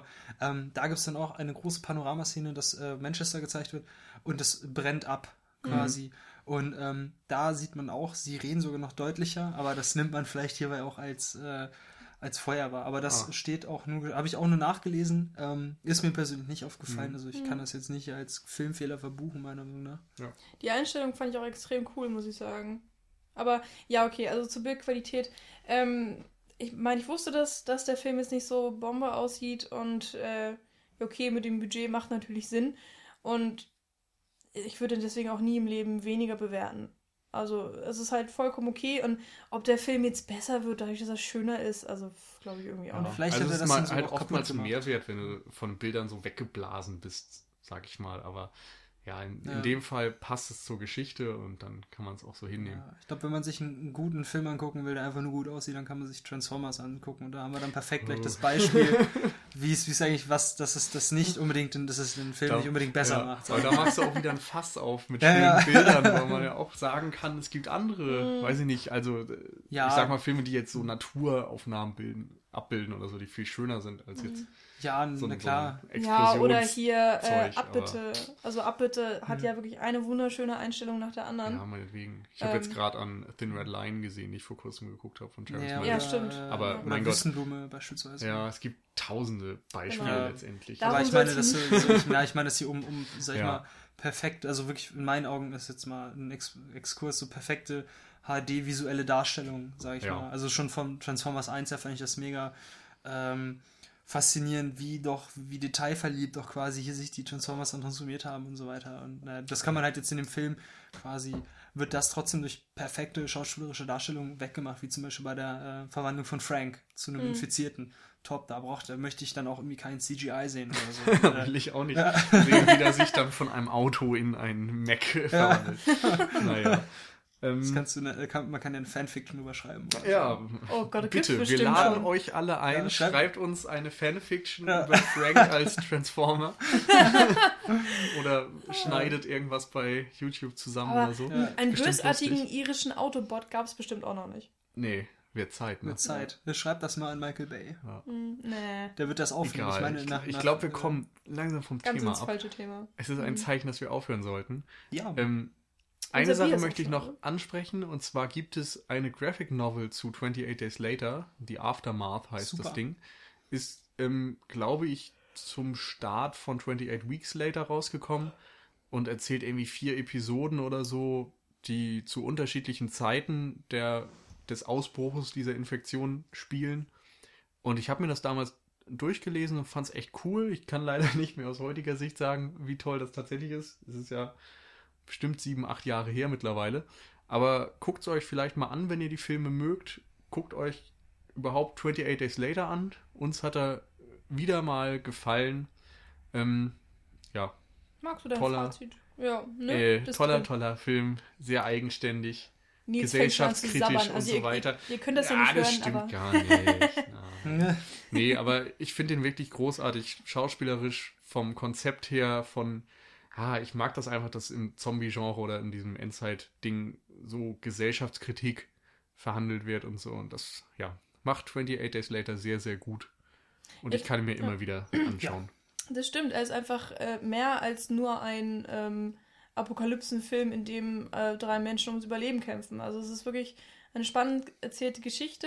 Auch, na gut, also es passiert schon sehr viel, aber so wirklich, ähm, die Charaktere lernt man gar nicht kennen. Man interessiert sich trotzdem extrem für sie, man hat Mitleid, man findet alles extrem spannend. Oder also ich fand alles extrem spannend, was da drin passiert ist. Jede Szene ähm, oder jede Sequenz besser gesagt, hat so seinen Schlüsselmoment und, und es gibt viele Sachen, die diesen Film wirklich erinnerungswürdig machen oder die eben im Film erinnerungswürdig sind, besser gesagt. Und ähm, man muss auch sagen, die Schauspieler sind wirklich super. Auch ähm, diejenige, die Selina spielt, äh, die ja neben Naomi Killian- Harris. Genau, Dankeschön. Die neben Killian Murphy eigentlich so auch die größte Rolle hat, ähm, macht einen perfekten Job. Ähm, Finde ich einfach super.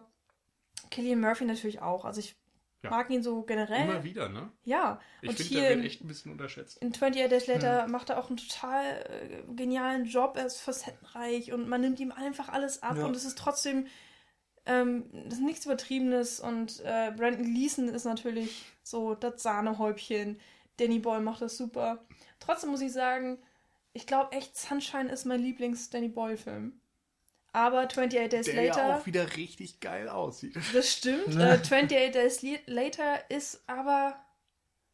Oh, jetzt muss ich scharf nachdenken. Ich glaube, es ist mein Lieblingsfilm mit, mit äh, einer Art von Zombies, glaube ich. Egal. Lassen Okay. wir einfach so stehen. Ja, Ja. er ist ganz weit oben auf jeden Fall. Ich mag den Film sehr. Guckt ihn euch an. Also ich habe gerade mal nachgeguckt, das ist von der, ähm, von der Graphic Novel. Die ist wohl auch sehr, sehr erfolgreich. Es gibt mittlerweile äh, sechs Volumes. Echt? Ja, Krass. von, von zwei unterschiedlichen ähm, Novellisten und einen sogar sehr bekannten war Michael Nielsen. Das ist nicht die erste Graphic Novel, der mitgemacht hat, aber Michael Nielsen war irgendwie, so wie ich mich richtig erinnere, war der als ähm, Director mit bei Fables.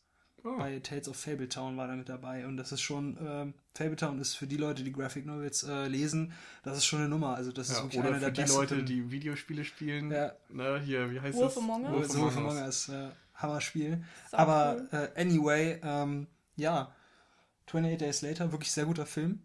Also, ähm, auch wenn man das jetzt nicht so der Film ist, wo ich sage, ja, guckt ihn euch mit eurer Freundin an oder wenn ihr, äh, oder mit einer vielleicht zukünftigen Freundin, dann ist es definitiv nicht das perfekte äh, Date-Movie. Auch nicht der perfekte Film, um jetzt mit, äh, mit einem guten Kumpel auf der Couch zu sitzen und sich äh, die ganze Zeit Bier reinzupfeifen, wie ich das gerne mal mit äh, Frank mache. Äh, Grüße hierbei. Ähm, weil dafür ist, hat der Film einfach zu viel Tiefgang und ähm, auch zu viel, ja, zu viel, ist auch zu facettenreich. Also, Wobei, vielleicht kann man ihn auch in zwei verschiedenen Arten gucken. Also ich, ich würde jetzt da nicht, ich würde den jetzt nicht mit dem Anspruch gucken, oh, komm, wir gucken uns mal hier einen schönen Zombie-Film Nee. an, ne? Kannst, kannst, kannst du nicht machen, weil da geht eigentlich der Film, also der Anspruch, der der Film an den, an den, Schau an den, an den Zuschauer hat, geht hierbei verloren, Mhm. bin ich der Meinung. Also das, da geht es quasi, da geht das, ja, der geht hierbei kaputt. Ähm, deswegen, man muss, man muss diesen Film schon bewusst schauen, bin ich der Meinung. Und wenn man das macht, wenn man sich wirklich auch darauf einlässt, und man, da fehlt wirklich nicht viel, um sich darauf ein, äh, einlassen zu müssen, weil der Film reißt dann sofort mit. Ähm, es ist wirklich ein großartiger Film. Jo, dann wisst ihr jetzt, was wir davon halten. Guckt euch alle 28 Days Later an, guckt euch alle 28 Weeks Later an, lest euch alle sechs Volumes der Graphic Novel Serie durch ähm, und schreibt uns, was ihr denkt. Ähm, kommentiert bei Twitter, bei Facebook, auf cinecouch.net oder auch bei iTunes und lasst eine Bewertung da, da freuen wir uns immer sehr drüber. Ähm, oder wenn ihr ein bisschen Geld über habt, freuen wir uns natürlich über eine Flatter-Spende, damit wir unsere Serverkosten bezahlen können. Ansonsten, ja, vielen Dank fürs Zuhören und dann hören wir uns in der nächsten Woche wieder. Und dann bedanke ich mich natürlich nochmal ganz besonders bei Tim für den Gastauftritt. Bitte, bitte. Ich habe mich zu bedanken. Gern geschehen. Und damit dann auf Wiederhören. Genau. Tschüss. Tschüss. Tschüss. Tschüss.